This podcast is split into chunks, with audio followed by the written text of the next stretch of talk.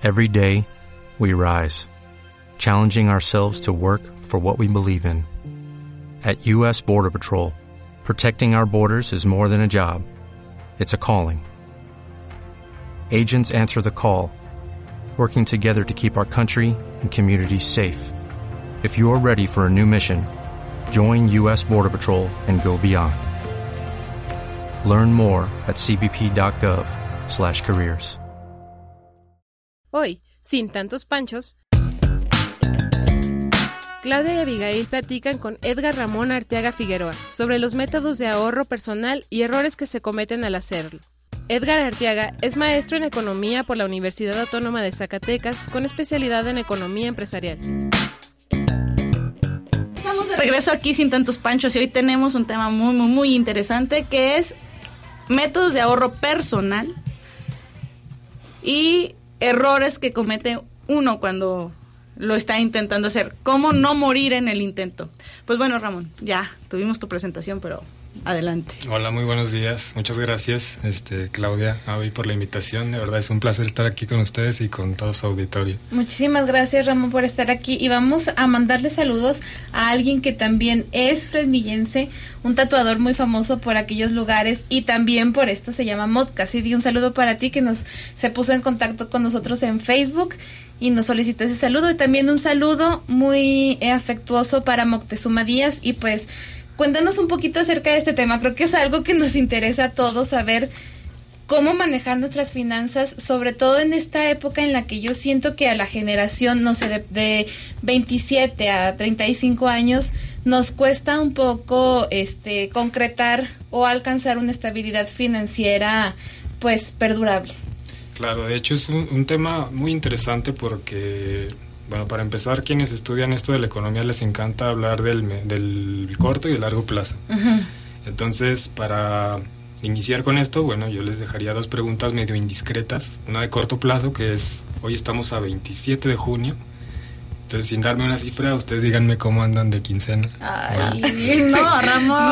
No, o sea, estamos en pleno jueves y no tengo. Yo ya estoy esperando que llegue el siguiente mes. Para que eso, de... eso nos lleva a la siguiente pregunta, que es de largo plazo. ¿Cuánto de lo que ustedes tuvieron en esta quincena destinaron para mm, el ahorro del retiro, para el, el software. Para el ahorro del retiro. Híjole, no, pues no, nada. No, de, no, la verdad nada, nada eso. Bueno, precisamente es uno de los factores más importantes porque en México la cultura del ahorro es eh, escasa, sobre todo en lo que tiene que ver con el largo plazo, es decir, el, el, fondo de ahorro para el retiro es eh, muchas de las ocasiones un, un tema que, viene dado desde las empresas donde uno mismo trabaja, ¿no? O sea, te obligan a, bueno, no es que sea una obligación, digamos, es una como un requisito estar eh, afiliado a un plan de, de, ahorro para el retiro.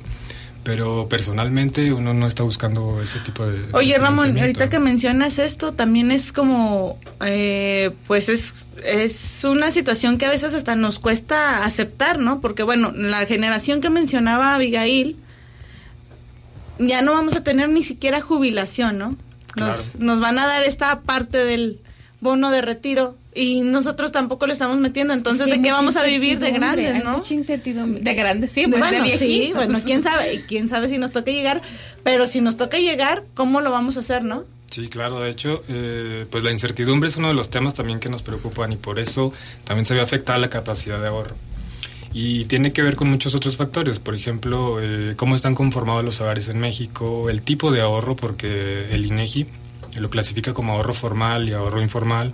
Si existe ahorro formal cuando se, cuando se realiza instituciones bancarias, en cajas de ahorro, eh, afiliadas y, y, aprobadas por la Conducef.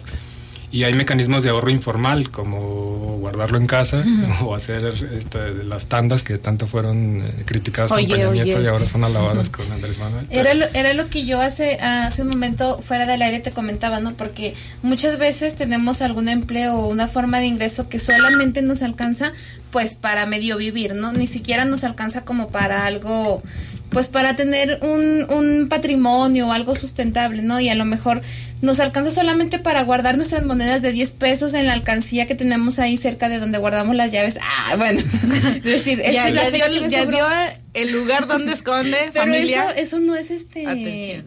un, un, ahorro formal, o sea, cómo podemos nosotros manejar nuestras finanzas para lograr pues tener un cierta solvencia económica, no digo riqueza, ¿verdad? Cierta solvencia para no solamente medio vivir. Sí, claro, allí eh, hay que distinguir muy bien porque estos mecanismos de ahorro que uno lo guarda en la casa son eh, mecanismos de atesoramiento más que de ahorro. O sea, uno tiene el dinero guardado, pero no está circulando dentro de la misma economía. Oye, en este caso, entonces, ¿cuáles serían las recomendaciones pues para ahorrar? Una, este, es buena idea meterlo al banco, es buen cómo qué es lo que nos tenemos que fijar al momento de invertir en una cuenta de ahorro en el banco, qué es lo que tenemos que hacer para que nuestro dinero en realidad no se quede en la maceta y que no se quede en el colchón, perdón, y que, y que empiece en una maceta a florecer, ¿no? Tú lo guardes en la maceta, ya te cachamos. y mire que tengo varias. Lo ideal sería eh, acercarse con una institución financiera que esté avalada por la Conducef y que independientemente del afore que uno tiene en su trabajo, uno también personal busque, personalmente busque otro programa de afore que sea de una iniciativa individual ah. al que pueda uno destinar una parte de su ingreso y si no, hacer una cuenta bancaria también con esas características que, bueno, digamos, en la cuenta bancaria yo puedo disponer del efectivo en algún momento, pero eh, hacer el propósito de que no, por ningún motivo voy a yo a Romper contraseñas, tarjetas, todo. Sí, o sea, que, que sean, eh, digamos, para para un, una posible eventualidad futura que, que, no tenga uno prevista, porque el, ahorro también tiene un destino, o, sea, tiene un propósito de ser. Es decir, ¿para qué ahorran los mexicanos? Bueno, principalmente para eh, las enfermedades, o las enfermedades crónico-degenerativas o las enfermedades de la vejez.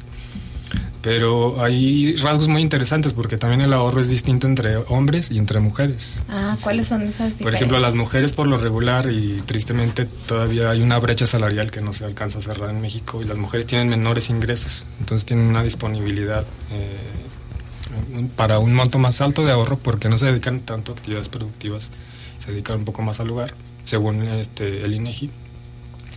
Eh, mientras que los hombres tienen una menor capacidad de ahorro porque dedican este, gran parte de su, de su ingreso, de su ingreso este, sobre todo en bienes vinculados al ocio y al entretenimiento, mientras que las mujeres se preocupan un poco más por el gasto destinado a la alimentación, al cuidado de los hijos. Eh, pero sobre todo, por ejemplo, los hogares mexicanos, ¿en qué gastan, en qué gastan su dinero? Lo gastan eh, sobre todo en, alimentos y bebidas, lo gastan en transporte y comunicaciones y en educación y esparcimiento. Es decir, eh, alrededor de 9.900 pesos trimestrales, lo que quiere decir más o menos unos 3.000 pesos al mes en alimentos, eh, unos 5.400 pesos al trimestre en transporte y 3.500 pesos en educación. Muy bien. Oye, este, es que es, es muy interesante cómo se desglosa la economía de, los mexicanos y también yo quisiera a ver si regresando de la pausa podemos hacer este algunos tips para poder ahorrar y para poder este destinar como los gastos a, de una forma más funcional, no sin que tengamos estos gastos hormiga como le dicen ahí que es donde se nos va, ¿no? que en las gorditas, eh, en los chicles, las aguitas, sí. Entonces para que nos des un poco de tips para todos los, nuestros radioescuchas. Entonces vamos a una pausa y volvemos. Sin tantos panchos. Star FM. Vaya equipo. Thanks for listening. Oh my God! All right. Won't you give me a break? Somebody give me a break now.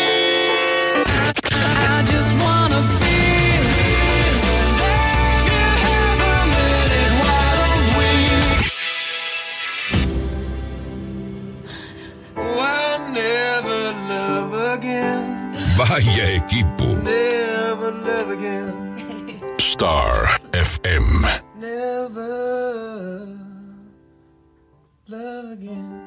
89.9 10 con 46 minutos.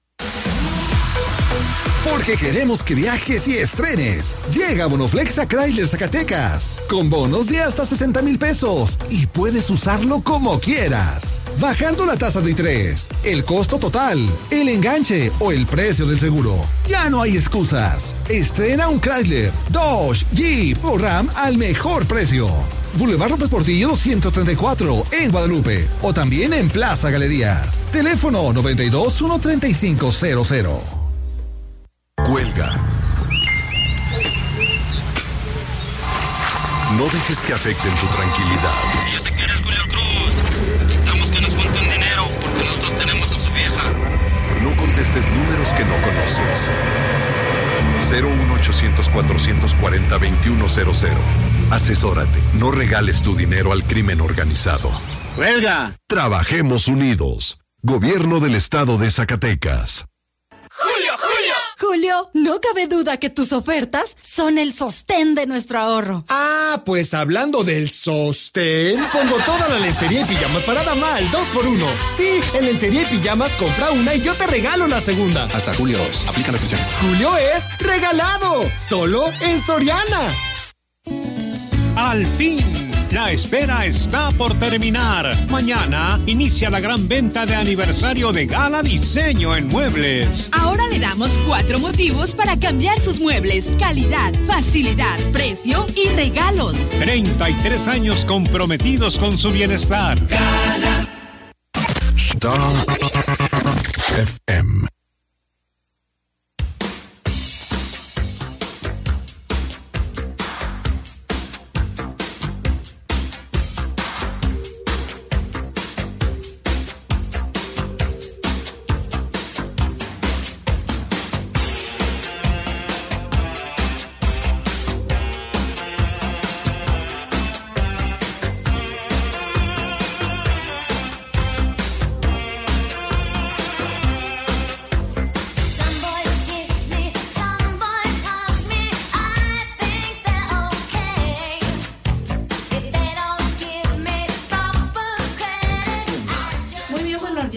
Regreso de nuevo aquí ya sin tantos panchos y pues bueno, estamos tratando un tema súper interesante. Pero bueno, haciendo un pequeño paréntesis, ahorita me están informando que están, están los legisladores están sesionando en el mesón de Jovito y ya se, empre- ya se eh, presentan con ellos parte de la comunidad lésbico gay, ahí eh, con ellos. eh, esperemos que se llegue a un acuerdo y esperemos que las pláticas continúen eh, respecto al tema. Pero bueno, Ramón, estábamos hablando también de los gastos hormiga. Este, ¿cuáles serían aquí en México, eh, pues los principales gastos hormiga que tienen los mexicanos? Sí, aquí eh, uno de los puntos más importantes es que los gastos hormiga eh, acaban con el ahorro o con el propósito de ahorrar, porque Ujú. muchas de las ocasiones compramos o de- destinamos una cierta parte del ingreso a bienes que eh, o no necesitamos o que, mm, digamos, son alimentos, bebidas, eh, tabaco, eh, alimentos o bebidas alcohólicas fuera del hogar. Entonces, sobre todo lo, dentro de la estructura del consumo del mexicano, después de gastar su, su grueso del, del- del ingreso en alimentos y bebidas, cereales y carnes, eh, una buena parte se, se destina también a bebidas alcohólicas, bebidas no alcohólicas, consumo fuera del hogar. Por ahí salía un artículo hace unos días sobre de que los mexicanos gastamos el 30% de nuestro ingreso en papitas o en... Es que era lo que decíamos justamente ahorita que estábamos fuera del aire, ¿no? O sea, por ejemplo, cuando vas a la tienda y te compras a lo mejor el refresco, el agua mineral, este, un chicle y todo eso, tú no tienes previsto que a lo mejor al final de la semana gastaste 200 pesos en ese tipo de productos y esos 200 pesos podían haber ido a tu cuenta de ahorros, ¿no? Por ejemplo. Exactamente, o sea, eso, en, digamos, hacer una cuenta de todo lo que se gasta en, en pequeños eh, artículos o pequeños, eh, digamos, cosas de la tiendita, por así llamarlo. Eh, uno saca la cuenta y es real- realmente una cantidad eh, considerable. O sea, en, en un mes, digamos, son 200 pesos a la semana, son 800 pesos. Este, Y ahora sí, al año, ¿cuánto sería? al año, sí, son Oye, mira, yo tengo un método, no sé si suene muy ancestral, rudimentario. Arcaico. Arcaico, no lo sé. Yo tengo un método de anotar en una libreta, de hecho yo le tengo, que es la libretita de los pecados. ¿Por qué? Porque en esa libreta, este, yo anoto mis pagos que tengo que hacer y de ahí veo cuánto es lo que me sobra. Entonces, en cuanto a mí me llega el dinero, me deshago rápidamente de ese dinero, lo pago. Bueno, no me deshago, lo pago, Sí. me quedo sin la deuda y cuando recuerdo digo, ay Dios, la voy a aguantar con esto que me queda. Entonces, después te das cuenta que eso, eso que te queda, pues lo- se te va en eso, ¿no? En gastos hormiga, que el chiclecito, que las papitas, que se me, que el camión, que esto, que aquello. Y cuando acuerdas, para lo menos que dejaste es para un ahorro, ¿no? Y cuando se te, no sé, se te friega el camión, digo el camión, el, el Carro. porque yo manejo mi camión como el buen Ramón. Ah. Entonces, este, cuando se te descompone el carro, dices, ah, caray, ¿de dónde, Fíjate, no? por ejemplo, yo también manejo mi libretita de, de Los los, pecados, pecados. ¿no? Del este síndrome del Paddington le llamamos claro. Ah, y yo sí. es un chiste que después les contaremos, querido Radio Escucha, pero a mí esa libretita me estresa más. Porque cada vez, o sea, voy anotando mis gastos, los voy aceptando, los voy haciendo consciente y no para, ¿verdad? O sea, no para la, así de 50 centavos del chicle. Y yo digo, no, o sea, no me sirve tanto como para organizarme, sino para hacer visible lo que estoy gastando, ¿no? Y otra duda que yo tenía es, por ejemplo, los jóvenes así de nuestra edad y todo que a lo mejor no saben cómo empezar a ahorrar, ¿no? Por ejemplo, a mí me genera incertidumbre eso de saber si voy al banco, si me van a cobrar algo si me van a cobrar algo, si me van a decir este eh, cuáles son los requisitos que necesito para abrir la cuenta o si me van a, a quitar dinero no de la cuenta que tengo, los van a meter en inversión. Yo la verdad desconozco un poco de finanzas y sobre todo del tema de los bancos, ¿verdad? Si si nos pudieras tú orientar un poquito para saber ahorrar a través de este método. Sí, bueno, primero eh, que se acerquen a una institución eh, financiera que esté avalada por la Conducef para que no tengan ningún problema con que la caja de ahorro desapareció al día siguiente y sus ahorros también. Entonces, eh, acercarse a una institución que les ofrezca primero confianza, porque tienen que estar ustedes seguros de que van a dejar ahí su dinero, o sea, de que su dinero va a estar en buenas manos, de que no va a desaparecer tampoco, de que no va a ser volátil. Eh, y sobre todo que vean ustedes los planes que tienen ellos para el ahorro, porque hay instituciones en las que te cobran por manejo de cuenta, instituciones en las que incluso te, te puedes, puedes ya tramitar tu tarjeta de ahorro, ya no, no de crédito, sino de ahorro vía aplicación celular y después pasar al banco a recoger tu, tu plástico, eh, tener tus ahorros allí sin tocarlos, sin que el banco los toque. Y pues ya a disposición de nada más estar metiendo dinero cada determinado tiempo, ¿no? Y precisamente es una de las cosas que deberíamos hacer todos. Esa planificación que dice en la libreta de los pecados.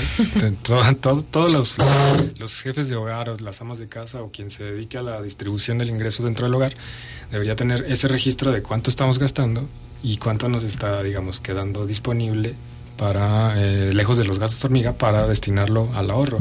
Pensando no tanto en el corto o en el mediano plazo, sino en lo que les comentaba al inicio, en el largo plazo, porque los jóvenes de ahora, yo creo que una de las preocupaciones que deberíamos tener es qué va a pasar con nosotros una vez que tengamos 50, 60 Sí, años. lo que les mencionaba, Sí. ¿no? Al Y- principio. Que no hay esa y certeza no de tenemos futuro. una, una- un ahorro, o sea, no tenemos, por eso encontramos ahora también este mucha gente después de los 50, 60 años que sigue trabajando, que sigue buscando oportunidades laborales porque o ya sea que el rendimiento de Sofore no fue suficiente o que no alcanza para vivir o que la pensión tampoco es suficiente y no destinaron durante los años previos tampoco una parte de su ingreso al ahorro.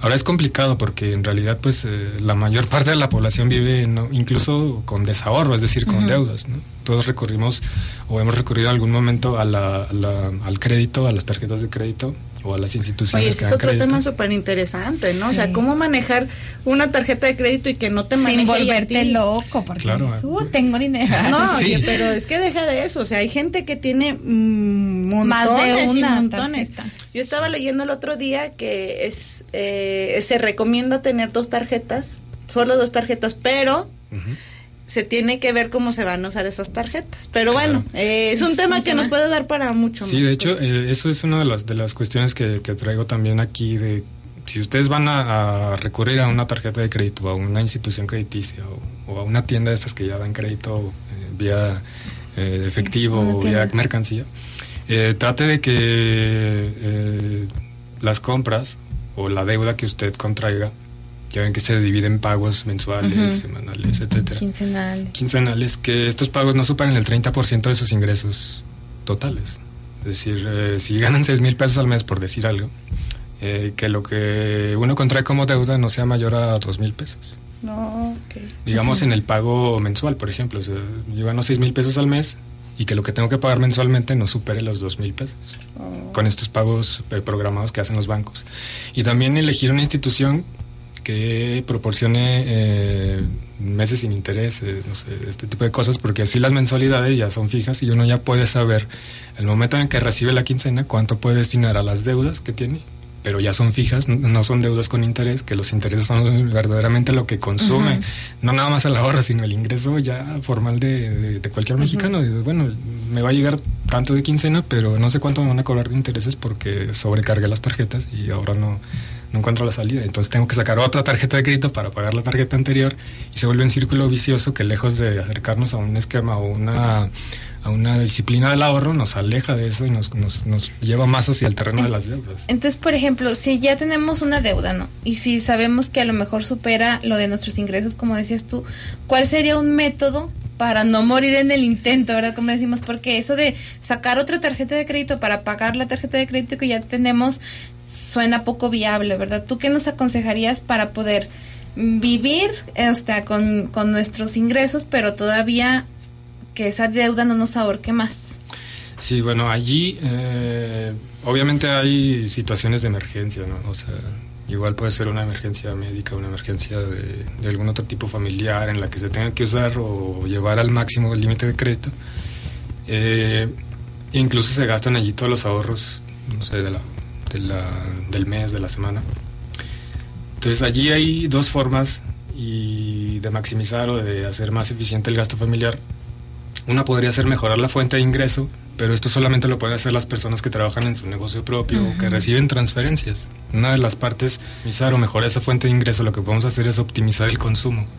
Es decir, lo que, lo que es lo que te hacen todas las amas de casa y quienes tienen un salario fijo, que son, yo creo que desde mi punto de vista, las amas de casa son las mejores economistas que hay, porque ellas pueden eh, monitorear gracias a esta lista de pecados, qué es lo que pueden suprimir y qué es lo que, lo que necesariamente se debe consumir.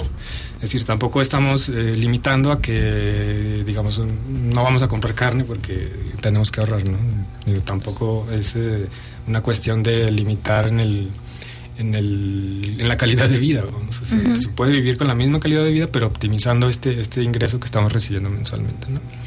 Otra cosa es refinanciar esas deudas, digamos, si es que se puede hacer con otros plazos, con otras tasas, eh, para que, digamos, se, pues, se vuelva más largo quizás el plazo de que te- en el que tenemos que pagar, pero se vuelven más cortos los pagos, aún sabiendo que vamos a recibir un ingreso mensual, semanal, quincenal. y Oye, Ramón, está súper interesante este tema, pero bueno, eh, también tenemos que ir viendo esta otra parte de cómo una vez eh, me decía alguien, el, cre- el crédito no se paga con más crédito. Entonces, eh, es como, no sé, es como... Pues aprender a optimizar y cortar, este, apretarse el cinturón y saber qué gastos son los que ya no, no requerimos, ¿no? Pues bueno, pues el tema está muy, muy interesante y pues bueno, eh, nos quedan muchas otras cuestiones, nos han salido Claro. muchos otros, eh, otros temas, entonces pues bueno, invitaremos más seguido a Ramón en, esto, en este programa y pues bueno, esto fue todo por hoy en Sin Tantos Panchos. Sin tantos panchos.